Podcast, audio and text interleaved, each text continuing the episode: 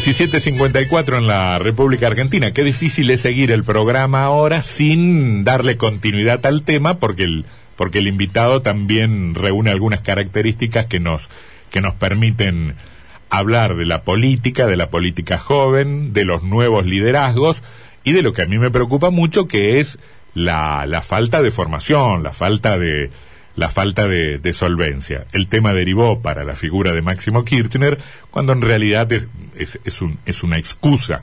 Más, Máximo Kirchner, pero Máximo Kirchner es el referente de la cámpora y a la cámpora pertenece Tomás Ledesma, que es candidato a diputado nacional em, por, por, el frente, por el frente de todos en, en la provincia de Entre Ríos. ¿Qué dice Ledesma? ¿Cómo le va? ¿Cómo andás, querido? Acá estamos contentos porque hubo dos semanas que no coincidimos, que nos tocó estar de viaje para poder venir al estudio, pero bueno, contento de ir. Pero Tardelli no se entera eso. eso ah, bueno, te, cuento.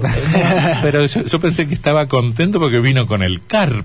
Con ah, el CARP. Otro, ayer Varela. Ayer vino Varela con... Estamos invadidos por hinchas de River. aparecen ahora. Aparecen todos. Aparecen ahora. Yo, estuve en los peores momentos, estuve alentando contra Belgrano de Córdoba en la cancha, estuvimos poniendo la fue que quemó las butacas esa noche? estuvo en la cancha? ¿Estuvo en la cancha ese día? en la cancha ese día, fue uno de los peores días de mi vida. Te, querías, te Salí, obviamente no fui parte de los que armaron disturbio y demás, pues soy un tipo tranquilo, pero salí, me tocó respirar gases lacrimógenos y demás, que la verdad no se lo deseo a nadie. La próxima vez que me tocó, eh, fueron dos veces que me tocó, me tocaron los gases lacrimógenos. Una vez fue esa vez contra el partido del grano, el famoso mes de julio creo que fue. Sí.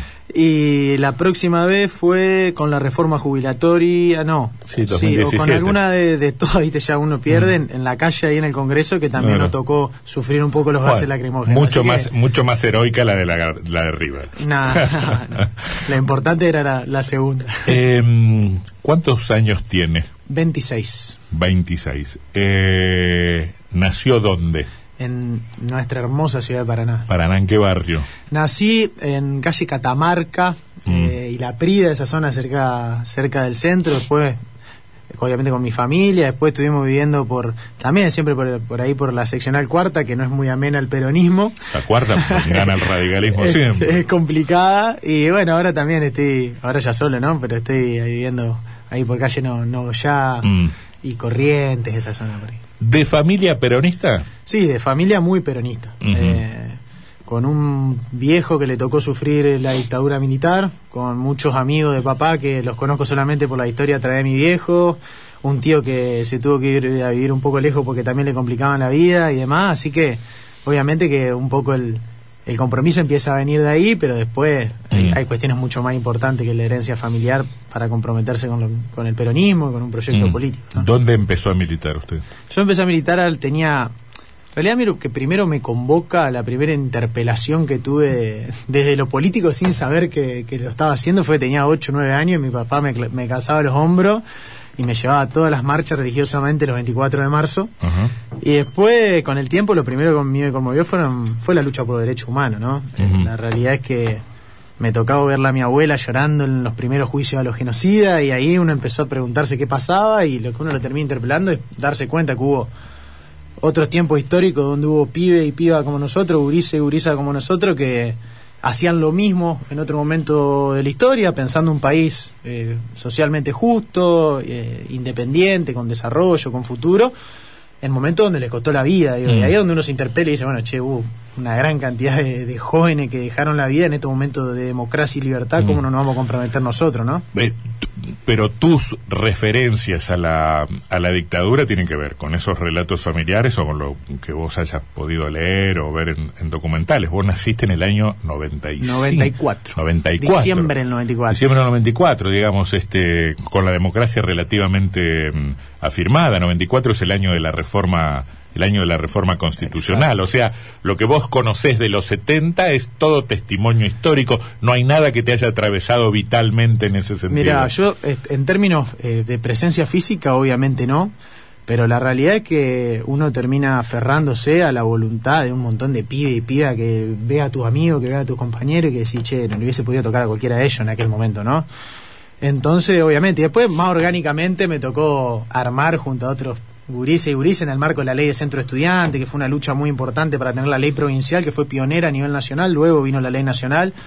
eh, en la que era la Unión de Estudiantes Secundarios. Y bueno, después me tocó, ya con 15, 16 años, recalar en la, en la famosa Cámpora, que es mi organización política. ¿Quién te llevó a la Cámpora? Mi, mi primer conversación, en realidad en términos eh, más macro, obviamente que, que es la figura en primer lugar de Néstor Carlos Kirchner, eh, que, por quien yo tuve profunda, profunda admiración siempre desde un primer momento, y luego obviamente con la tenacidad y, la fortaleza de Cristina Fernández de Kirchner. ¿no? Mm. Y después en términos locales, obviamente, con, con valiosos compañeros y compañeras que forman parte de, la organización que nos convocaron. Pero vos dónde, vos dónde militabas, vos ibas a una básica o militabas en el barrio. Yo, fundamentalmente siempre de, de, Urí me interpeló la, cuestión de los merenderos, de los comedores, siempre traté de dar una mano de, que estaba en Unión de Estudiantes Secundarios y después me tocaba militar fundamentalmente todo lo que tenía que ver con los derechos estudiantiles. Obviamente teníamos la unidad básica donde ¿Quién te lleva a la cámpora? ¿Quién te dice? La primera reunión la tengo con Juancho Bus, el, amigo Juancho, en la oficina de la, de la municipalidad, porque eh, no me va a dejar mentir y sé que, se lleva bien con vos. Eh, Siempre discutimos. Sí, pero es bueno. A mí me gusta, a mí me gustan las entrevistas donde se discute, si no se torna todo un poco aburrido, pero eh, donde fui le dije, che, ¿qué está pasando que, que, acá la Cámpora no tiene armado un frente secundario donde se está discutiendo la ley de voto joven, donde se está discutiendo la egresación de los pibes a través del progresar, de los programas fines para que terminen la secundaria? Loco, tenemos un gobierno está haciendo mucho por los pibes, necesitamos que también ellos se sientan parte de la construcción de la política pública que le viene a garantizar, a garantizar derechos. A me pasó empezar a vivir un fenómeno en Paraná, donde había un montón de pibes y pibas en esos años que se comprometían con la política y yo con la política porque me acuerdo de compañeros de, mi escuela que, que si militaban en el PRO o empezaban a militar en el radicalismo o en el socialismo y a mí me alegraba porque empezaba a tener con quién discutir de, mm. política en términos más... Pero vos llegaste a la cámpora sabiendo más o menos qué era la cámpora. No es que te llevaron a un lugar y vení, que somos un grupo que nos llamamos la cámpora. Fui, sin que nadie me invite eh, a, la cámpora. Me acerqué porque... ¿Y pero qué te gustaba? ¿Qué te atraía de la cámpora? Y, la, territorialidad. A mí, mm. a mí siempre me, ese me parece que, es un concepto interesante, ¿no? El hecho de del trabajo territorial, de tener siempre siempre el oído en los sectores de la sociedad que la están pasando más más complicado, de tratar de tener un ida y vuelta constante con esos, con esos espacios comunitarios, sociales y políticos, y también el abanico de, de la juventud, ¿no? Porque creo que era mm. eh, había muchas organizaciones más, más grandes, eh, grandes en ese momento también y demás. Pero, ¿En Paraná?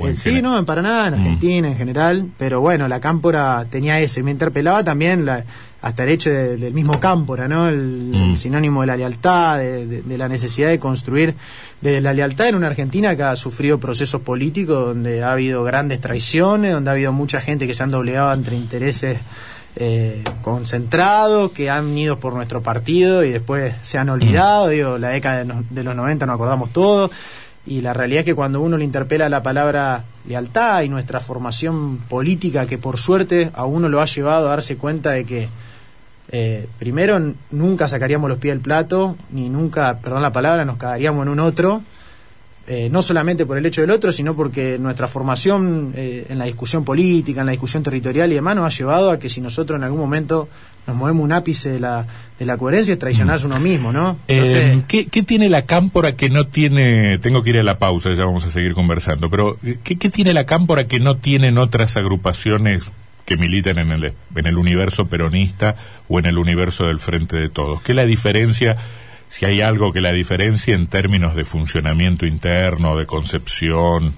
No, nosotros, yo creo que, que diferencia, creo que cada organización tiene sus matices, tiene sus puntos eh, positivos y valorables y otras organizaciones sus cosas, pero nosotros somos una organización que tiene un, un eje troncal que es el que es el peronismo, que obviamente creemos en los espacios orgánicos, creemos en el verticalismo con discusión política, con legitimidad de las referencias, eh, con, una profunda necesidad de, hacer parte de las discusiones del poder real a todo lo que forman parte de nuestra organización y que creemos que esa tiene que ser la misma lógica de cara, de cara a la construcción de, de los proyectos políticos más amplios, más allá de la organización, porque fundamentalmente si algo estamos convencidos quienes militamos en nuestra organización es que son tiempos y hace ya bastante de amplitud, que son tiempos de abrirse, que son tiempos de entender que, que, hacen falta otros criterios, que hacen falta otra, otras miradas, inclusive de quienes no comparten mm. nuestro, nuestro proyecto político.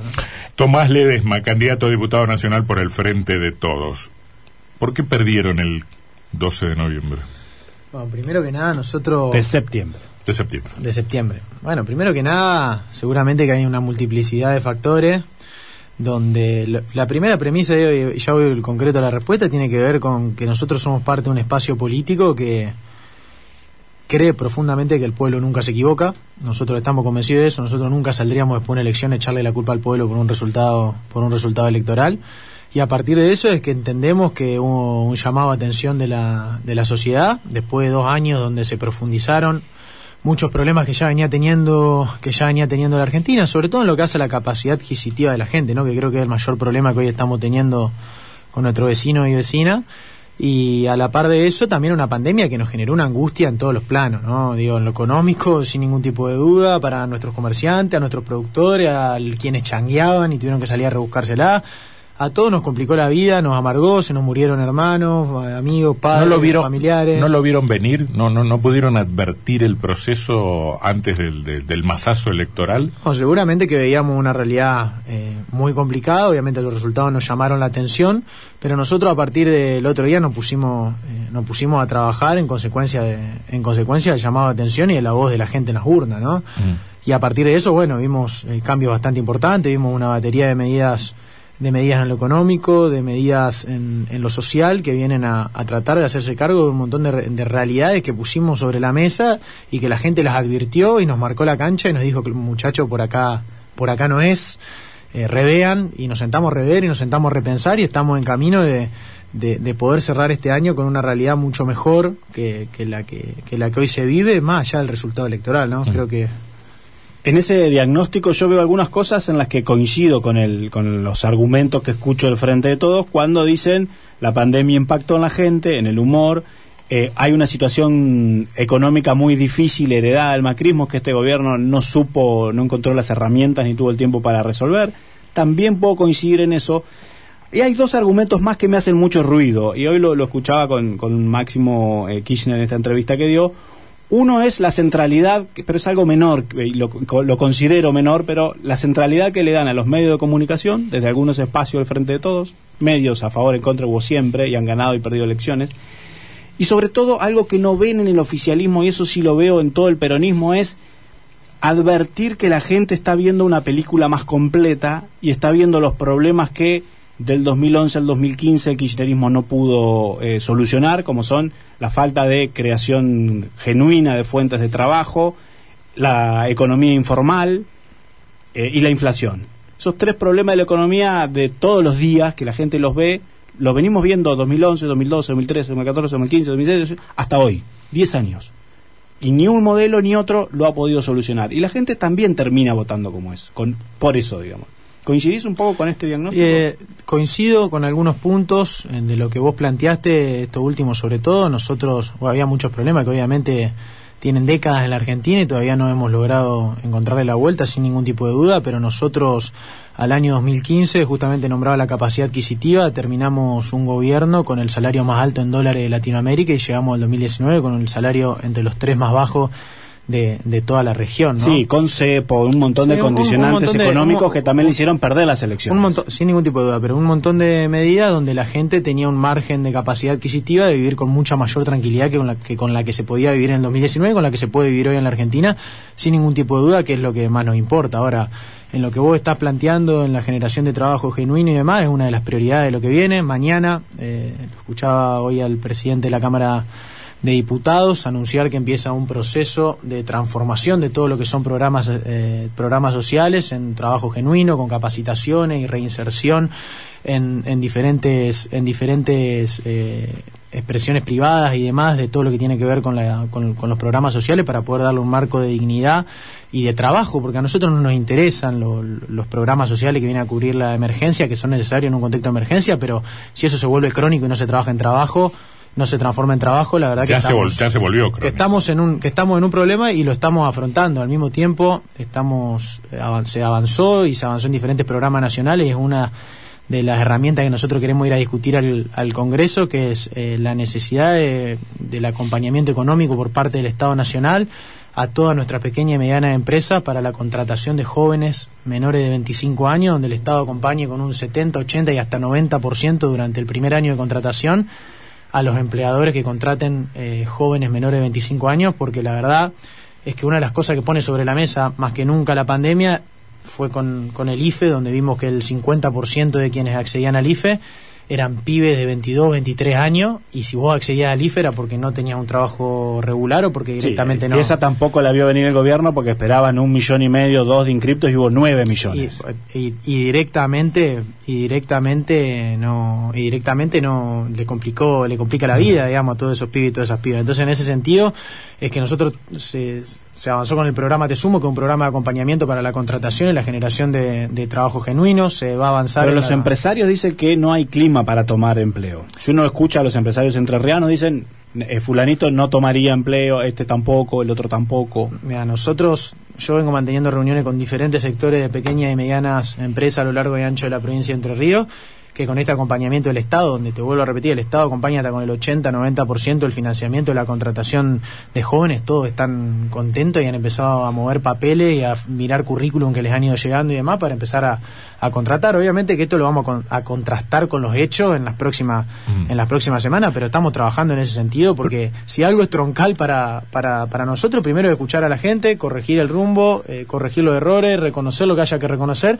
pero fundamentalmente la generación es la generación mm. de empleo sin ningún tipo de duda. Pregunto lo siguiente, eh, desde, desde el, y la pregunta incluye el supuesto de que me gusta la política con convicciones, los tipos que, que que tienen una idea y que, y que la defienden. Dicho esto, pregunto también, ¿no habría que bajar un cambio un poquito en virtud de que estamos hablando de problemas, generación de fuentes de empleo que tienen más de 10 años, que no la solucionó ni Fernández ahora, ni Macri antes, ni los últimos cuatro años de Cristina, eh, en un contexto en donde la rivalidad política identifica al otro como el mal absoluto y se supone a sí mismo como la encarnación de los ideales más nobles de la política, en virtud por lo menos de los sucesivos fracasos. No habría que bajar un cambio en ese, en ese tono y, y decir, tal vez haya algo de verdad en el otro y yo también me equivoco y yo también erro.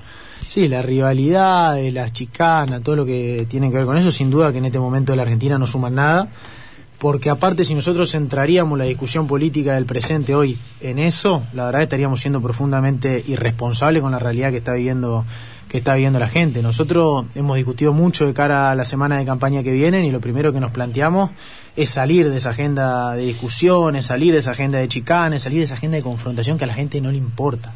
Porque la realidad es que si vos estás complicado para llegar a fin de mes, complicado para pagarle alquiler a tu hijo que se fue a estudiar afuera y le estás, estás a punto de decirle que necesitas que vuelva, estás complicado para parar la olla los últimos 10 días del mes.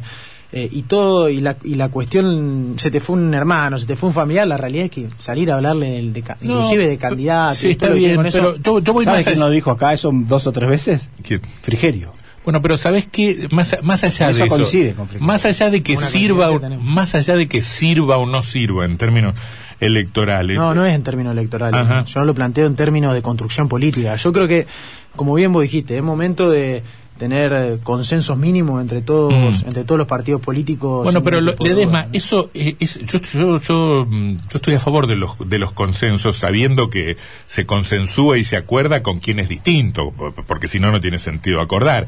Ahora, es imposible un consenso si yo veo en el otro el mal absoluto. Si yo digo Macri basura, vos sos la dictadura, y si el otro ve en vos la encarnación de Maduro o, un régimen dictatorial como el de Nicaragua, es imposible el acuerdo porque hay un rechazo visceral. Eh, me parece que si no cambia esa concepción, eh, est- estamos condenados y yo no estoy seguro de que la cambien los halcones de, mm, del macrismo o la cambien ustedes, los sectores más radicalizados del frente de todos. Sí, sin ningún tipo de duda. Creo que también eh, la discusión tiene que ver con el ida y vuelta con la sociedad en estos momentos, pero hay circunstancias que se vuelven se vuelven muy complicadas, ¿no? Pues la realidad es que, bueno, hoy vivimos, eh, bueno, ayer vivimos una situación en particular que fue que queríamos tratar leyes que tenían que ver con garantizar derechos y mejorarle un poco la vida de la gente, porque se habló solamente de la ley de etiquetado, pero Mm. también había un fortalecimiento de la producción vitivinícola, había un marco de contención a todas las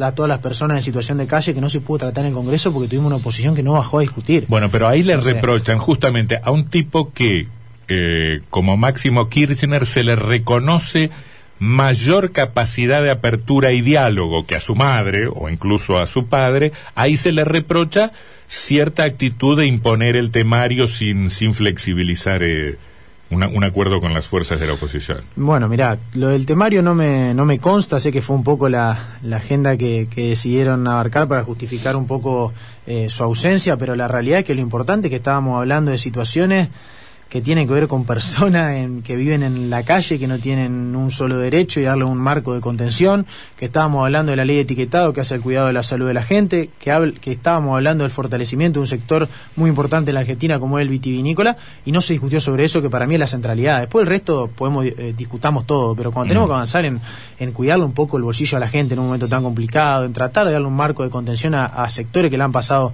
muy jodido durante todo este tiempo, me parece que no hay Mm. excusa para no discutir. Mm. Y de última, discutamos con la herramienta de la democracia. Nos sentamos en el Congreso de la Nación, damos quórum, pedimos la palabra, decimos lo que tenemos que decir, votamos como tenemos que votar, pero no se puede evitar la Mm. discusión en un contexto Sí, tan complicado. eh, ¿no? El quórum también es una herramienta de la democracia, ¿no? Darlo o no darlo. Sí, y me parece que ahí quizá faltó un poco de diálogo previo, como dice Antonio, en consensuar un temario para mínimamente asegurar que 10 o 15 opositores bajen y se abra el debate. Sí, pero ¿quién, que, ¿quién prueba o quién está certificando que el temario no... No, a mí me parece un mensaje muy... No, pero además, además este, mm, eh, hubo legisladores eh, del, del oficialismo que no bajaron, o cercanos que generalmente están con el oficialismo, los de Córdoba, por ejemplo, que no, que no bajaron al recinto. Pero bueno, más allá de eso, este, la última. Quedaron 21 puntos abajo en Entre Ríos. Es un, es un numerito. Em, ¿Es una locura pensar en revertirlo o ya consideran que achicar y cuánto en tal caso este eh, les estaría dando la noticia de una buena elección? No, no es una locura eh, pensar en pensar en revertirlo porque ha habido procesos en la Argentina donde las pasos justamente permiten esto, ¿no? Permiten no solamente ver número en, en lo electoral y resultado y demás, sino que a nosotros, a los cuando sos partido y eh, sos, el partido oficialismo que, de oficialista que se pone a disposición del pueblo, te permite que el pueblo también te llame la atención. Entonces, sin duda que nosotros, desde el primer eh, lunes después de las elecciones, nos sentamos a corregir el rumbo en todas las temáticas que nos dimos cuenta de muchos sectores de la sociedad que históricamente nos acompañaron, eh, nos estaban llamando, llamando la atención. Digo, nosotros en la provincia de Entre Ríos, eh, Cambiemos hizo una elección muy parecida a la que hizo hace dos años y nosotros como espacio eh, Sufrieron mucha pérdida. Perdimos casi 150.000 votos. Entonces, en ese sentido, es que sin duda que la agenda tiene que estar puesta en poner mucho más el oído que el habla, en la humildad, en la agenda territorial, en tocar la puerta, en recorrer los territorios no con visita de visitadores médicos, sino tres, cuatro horas tocando la puerta los candidatos, quienes son militantes de esta fuerza, llevándose la demanda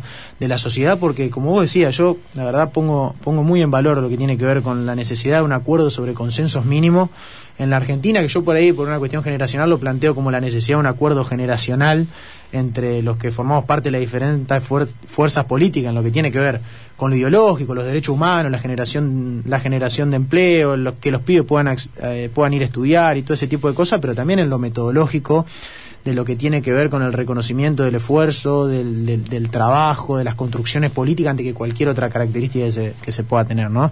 Entonces, en ese sentido de que nosotros vamos a construir una agenda esta semana que tiene que ver con poner muchísimo el oído, nos levantamos muy temprano y nos acostamos muy tarde durante todos estos meses, bueno, nos vamos a, a levantar aún más temprano y nos vamos a acostar aún más tarde, porque la realidad es que lo que más nos preocupa a nosotros es que es un llamado a atención de- del pueblo, más allá del Mm. resultado electoral. Entonces Va a cambiar nosotros- la, la- la agenda. En la, en, la, en la primaria vimos eh, una agenda muy nacionalizada, al menos muy homogénea en todo el frente de todos, que venía de Buenos Aires con un mensaje en redes sociales y demás, el país que viene o la Argentina que viene.